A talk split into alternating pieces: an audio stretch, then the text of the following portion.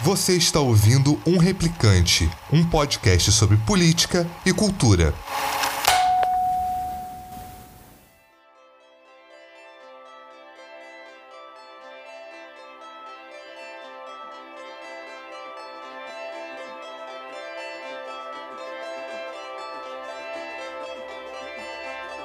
Esse ano eu disse para mim mesmo que eu ia começar um ciclo de leitura sobre ficção científica.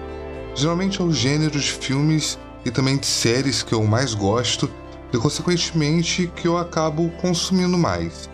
Desde criança eu já assistia muito Star Wars, tinha até uma coleção considerável de bonecos da franquia. O Darth Vader, por exemplo, que meu tio me deu quando eu tinha lá pelos meus seis anos de idade, ainda se encontra na minha estante de livros inteiro, menos Sabres de Luz.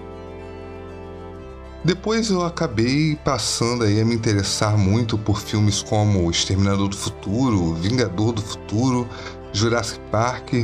Só que assim, quando se tratava de leitura, eu sempre acabava por preferir, acho que fantasia, né? Harry Potter, Percy Jackson, enfim.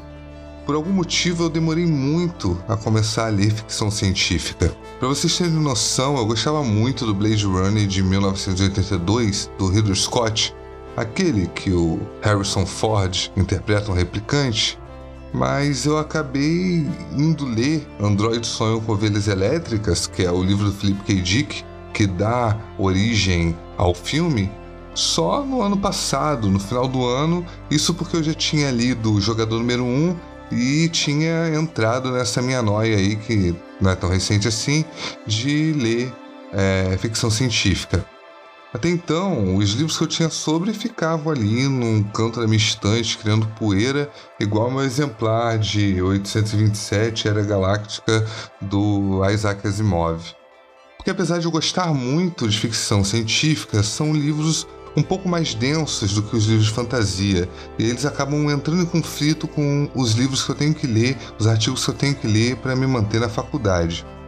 Como é o caso do próprio Android Sonho com Ovelhas Elétricas, existem dezenas de coisas que perpassam o livro e que você não pode simplesmente passar batido, né? Questões de religião, é o que nos torna humanos, empatia, entre outros aí você necessita é, parar e refletir um pouco sobre o que você está lendo. Mas enfim, nessa minha ânsia aí de ler sobre ficção, eu acabei por acaso encontrando um livro aí que tinham muito dos elementos que eu gosto geralmente nos filmes e séries que eu assisto. Mas eu fiquei assim em dúvida se eu comprava ou não, porque eu estava numa época de leitura para minha monografia e eu sabia que se eu começasse a ler esse livro, eu acabaria é, esquecendo esses artigos e focaria somente nesse livro, né? E eu não poderia estar mais correto. Eu ganhei o livro de presente de aniversário, não consegui resistir, comecei a ler e abandonei tudo que eu estava lendo. Ah, o livro é Justiça Ancilar da Enlec e o episódio de hoje é sobre essa obra de arte maravilhosa. Se você não gosta de spoilers, eu sinto informar que pode ter um ou outro, mas eu vou evitar aí é, dar detalhes muito concisos sobre a história aqui no podcast. Mas infelizmente a gente sabe que não dá para falar sobre um livro sem acabar trazendo um elemento ou outro dele. Mas de qualquer forma, eu espero que vocês aproveitem esse episódio.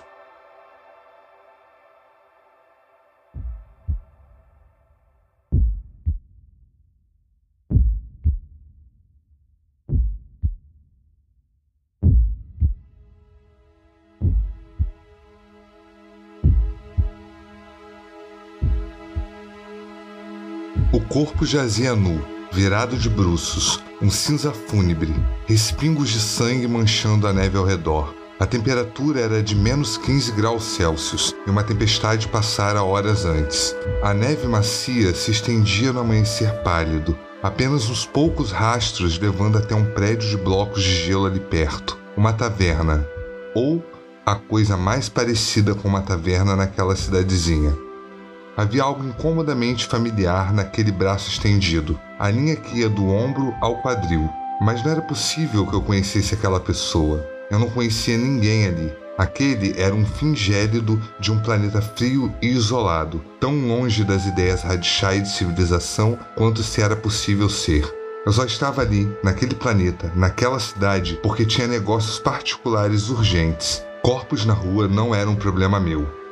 Às vezes não sei por que acabo fazendo as coisas que faço. Mesmo depois de todo esse tempo, ainda é estranho para mim não saber, não ter ordens constantes a seguir. Então não posso explicar a você porque parei e com um dos pés levantei o ombro nu daquela pessoa para poder ver seu rosto.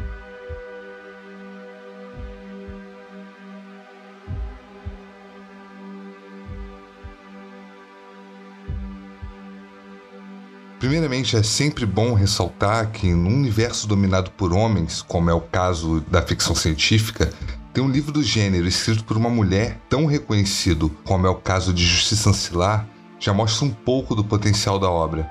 E para quem acha que eu tô viajando, que é mimimi, tem gente que não aceita que o Frankenstein da Mary Shelley seja o percussor do gênero até hoje. E de forma mais ampla, na literatura, muitas mulheres tiveram que ocultar os nomes ou usar algum tipo de pseudônimos. A própria autora do Harry Potter, né, a Rowling, ela abreviou aí os dois primeiros nomes dela para ver se alguma editora dava credibilidade ao livro, no caso ocultando aí o nome que a identificaria como uma mulher. E é muito importante mencionar isso aqui, pois gênero é algo que está muito presente em Justiça Ancilar mas eu vou falando disso ao longo do episódio de forma a vocês entenderem melhor. A obra é um romance de estreia de Anne Leck e já rendeu vários prêmios para a autora, como por exemplo o Hugo, o Nebula e o Arthur C. Clarke, todos prêmios renomadíssimos do gênero. Ou seja, o livro já vem aí com um peso enorme, se destacando em premiações. Quem trouxe ele para o Brasil foi a editora Aleph, que vem aí é, se destacando por publicações de ficção científica e foi responsável por publicar, republicar na realidade aqui no Brasil, é, Duna, Fundação, entre outros clássicos aí do gênero. O livro faz parte da trilogia Rádio Imperial, mas até o momento, muito infelizmente, para nós, réis brasileiros, a única edição em português é o do primeiro volume, Justiça Ancilar. Um dos pontos mais importantes desse livro e o que marca ele, sem dúvidas, é a linguagem. A personagem principal da trama faz parte do Império Had e lá o idioma não tem pronomes é, com gênero definido. A autora optou por usar um pronome feminino no caso, aqui no Brasil, a gente usa ela, né, no livro inteiro, para se referir a todos os personagens que têm ali um contato com o núcleo principal, com a protagonista.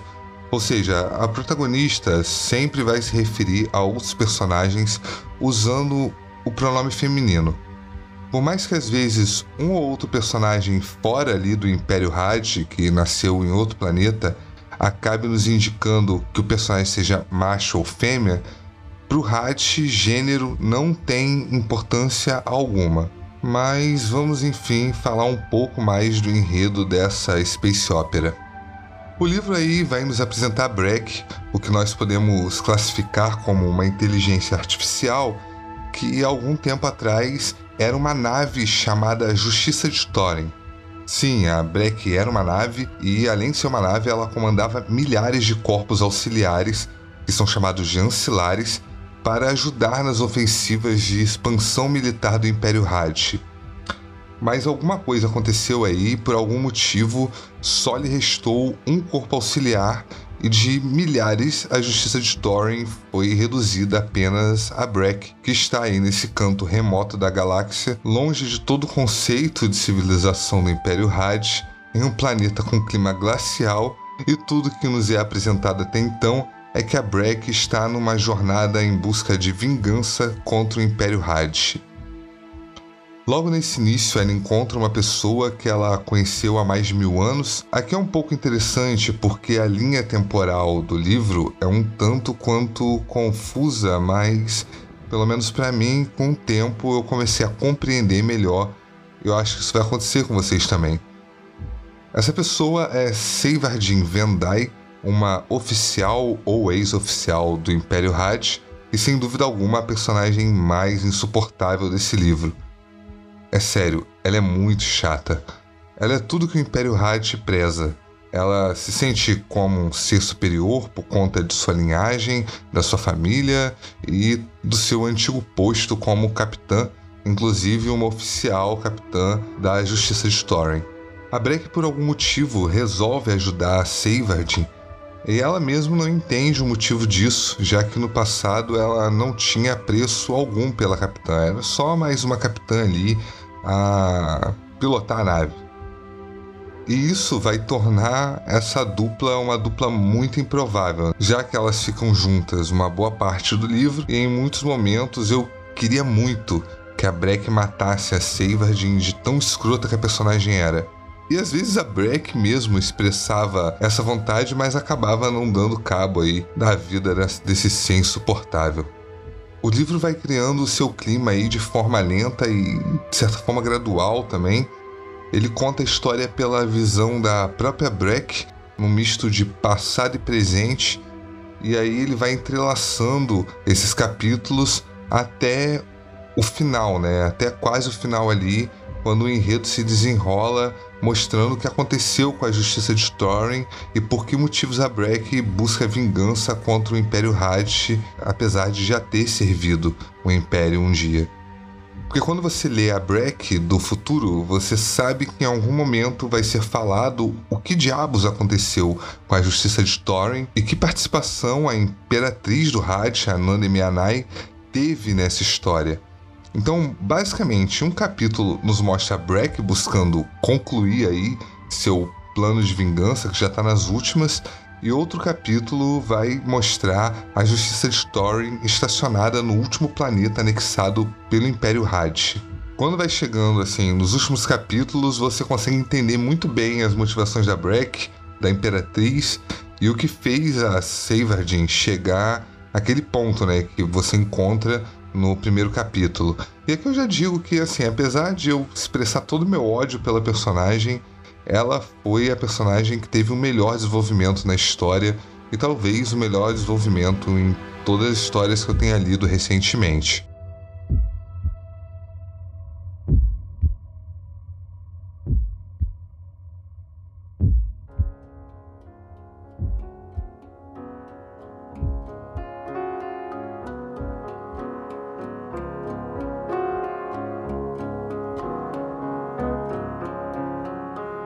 Eu já disse antes, eu sou uma pessoa que acredita muito no potencial da ficção para aí nos explicar, às vezes de forma explícita e outras de forma mais implícita, coisa do nosso cotidiano mesmo. E Justiça Ancilar faz isso para mim de uma forma muito boa. E obviamente assim, potencializando algumas situações de forma a ficar bem caricato, né? Eu vou falar delas aqui porque eu acho que são pontos muito interessantes e eles ajudam a engrandecer esse livro. O primeiro ponto é o imperialismo. O Império Hadj não tem esse nome aí por acaso, né? Ele fez várias anexações de planetas para aumentar a sua extensão e a sua força e seu poder econômico. O Império é extremamente militarista e as naves como a Justiça de Thorin servem exatamente para esse propósito: invadir, ocupar e colonizar um planeta. Essas ocupações são extremamente violentas e a Breck ela vai falar disso aí por diversas vezes no livro. Fica evidente também alguns cutucões que a autora, a Leck, dá no seu próprio país quando ela explicita pontos como o próprio militarismo exacerbado e o fato do Hajj achar saber o que é melhor para todo mundo e isso é, leva a conflitos, né, é, por toda a galáxia com um pretexto de uma falsa liberdade. Eles vestem uma máscara falsa aí de democracia, de ser de um império levar para as pessoas tudo que é bom, tudo que é melhor, inclusive uma superioridade cultural, quando na realidade não é bem assim. Alguns personagens até dizem isso de forma bem clara quando falam que o Hajj é uma massa de pensamento único, onde quem discorda ali da imperatriz da Nandimianai vai sofrer aí uma reeducação, uma lavagem cerebral para voltar aos padrões, aos parâmetros do império, né? Obviamente esses apontamentos eles podem ser meramente uma coincidência, Mas eu acho que se tratando de uma obra de ficção científica e da autora ter tido o puta trabalho que ela teve, com certeza, para fazer esse livro, eu acho que isso é sim uma crítica e isso se encaixa muito bem com o que a gente vive hoje. O segundo ponto é o multiculturalismo, porque o livro ele vai ser permeado o tempo todo por como uma cultura reage ao encontro de outra cultura. Como as pessoas de culturas extremamente diferentes podem conviver no mesmo espaço e às vezes em um mesmo império. Além do choque entre a mudança que esses encontros de cultura vão trazer aí na própria percepção de vida dos personagens, né? O Império Had ele nunca destrói por completo a cultura dos planetas anexados. Quando se trata de religião, você consegue até enxergar isso de forma mais clara, né? Ele, o Império ele vai procurar é, particularidades, absorver as particularidades de uma determinada religião é, que se encontram em sua colônia. No caso, eles vão tentar fazer um malabarismo para explicar que o deus que o planeta X adora é, na verdade, uma outra representação da deusa que é adorada dentro ali do Império Had. Obviamente esse processo ele não é feito com distribuição de flores e panfletos. O Império é sempre muito violento. Inclusive a Breck mostra isso na, nos relatos dela no livro, né? Que quando o Império ele chega para ocupar um planeta, geralmente isso é a custa aí de centenas de milhares de mortes. Inclusive, a religião tem um papel importante de doutrinação é, de certos povos, né? Eles dominam primeiro os sacerdotes para manter o povo na linha. É muito interessante também ver como as coisas que a gente naturaliza como nosso veio na real de outra cultura, né? E isso acontece direto com a gente. A autora explica isso de uma forma bem sutil, utilizando o chá, que é muito consumido pelo Império Had a ponto da própria Seyvardin acreditar que é algo que pertence originalmente à cultura do Hatch e a ninguém mais, sabe? Ela dá a entender isso em um ponto do livro que eu fiquei assim chocado e pensando, mano, a gente reproduz muito isso e a gente nem percebe. O fato da Breck ser vista algumas vezes como integrante do Hatch por planetas que temem o Império também é algo apresentado de forma muito profunda no livro, porque ela tenta aí o tempo todo se camuflar e além de não querer aparentar é, não ser de fato um ser humano, ela vê como um problema também descobrirem que ela faz parte ou fez parte do império. E esse medo sempre vem por vícios ou questões culturais como é o caso da própria língua. O fato do Hadish não definir gênero faz com que a Breck tenha muita dificuldade em definir diversas vezes como é o macho e a fêmea de cada espécie. E isso acaba sendo uma dificuldade não só para Breck, como para gente que está lendo o livro. Eu tenho uma imagem mental dos integrantes do Hadish como andrógenos, é aquilo, né? Eles não caracterizam gênero, logo eles não têm um padrão de roupa masculino e um padrão de roupa feminino, ou um corte de cabelo masculino, um corte de cabelo feminino. Todos usam tudo, mas no caso do RAD, todos usam um padrão. Creio eu, né, que seja um padrão porque eles, todos eles, por exemplo, usam luvas. Eles acham que não usar luvas, até na hora de tomar chá, é uma afronta à sociedade, é como se você estivesse nu.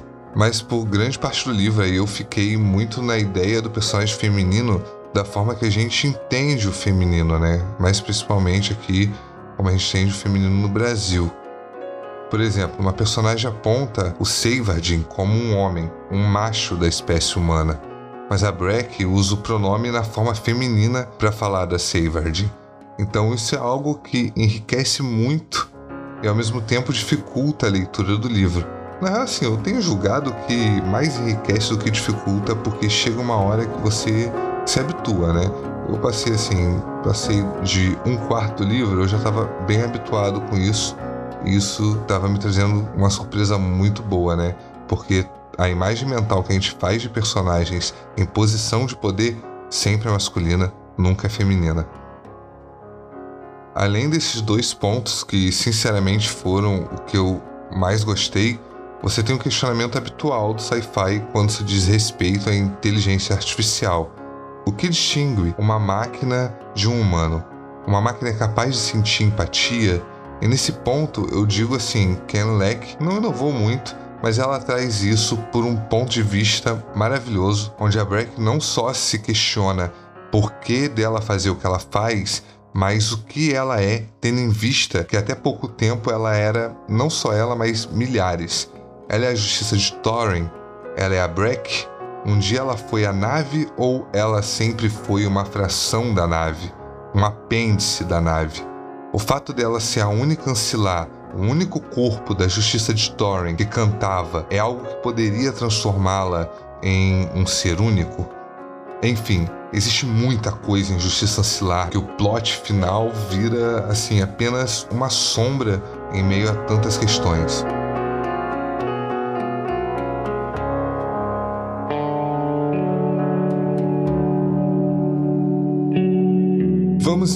Os pontos negativos do livro. Tem horas que a escrita flui perfeitamente e tem horas que o livro fica arrastado como se nada acontecesse por centenas de anos. Isso acaba sendo uma alternância na própria história. Ela fica tendo esses altos e baixos até chegar ali no final, na, rea na realidade no pré-final, né? na preparação para o final do livro, que para mim também foi outro ponto não negativo, mas também não positivo o livro constrói a ideia o tempo todo de que o final será apoteótico, que todas as pontas vão ser amarradas e que a história terá aí uma reviravolta fenomenal. Talvez não só o livro, mas todas as pessoas que indicam o livro também me deram a entender isso aí. Só que da mesma forma que a primeira temporada de Star Trek Discovery, o ato de preparação para o final da história tem um clímax muito maior e o final meramente constrói o terreno para o próximo livro. Não é um final ruim, é um final bom. Mas o livro me criou dezenas de expectativas que não foram atendidas, e isso fez com que eu terminasse o livro e falasse: é, tudo bem, é isso aí mesmo, é um final bom, mas poderia ter sido melhor. Porém, o livro continua maravilhoso, ver o desenvolvimento da Breck como ela muda de uma inteligência artificial ligada a uma coisa maior e passa aí a se enxergar como um ser individual é fantástico. Eu espero ansiosamente pelo lançamento do segundo volume aqui no Brasil e que o segundo livro nos traga tantas coisas boas quanto esse primeiro volume nos trouxe. Certeza que quando você lê Justiça Ancilar, ele vai virar um dos favoritos aí na sua estante. Não tem como você deixar passar um livro tão bom quanto esse, ainda mais se você é fã de ficção científica. E também estou rezando para que, sei lá, Netflix ou qualquer outra mídia dessa aí transforme Justiça Ancilar ou numa série, como aconteceu com Altered Carbon, era um livro e virou uma série, ou transforme num filme, né? Eu particularmente prefiro série porque tem muita coisa para contar nesse livro que eu acho que duas horas não daria cabo.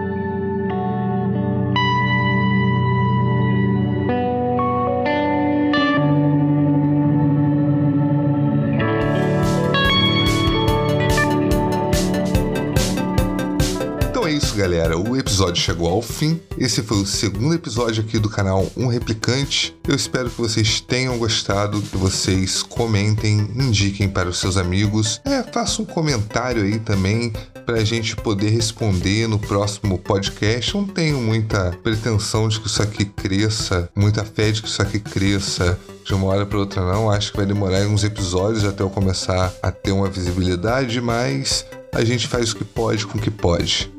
É isso aí, galera. Espero que vocês tenham realmente gostado. Um abraço e até mais.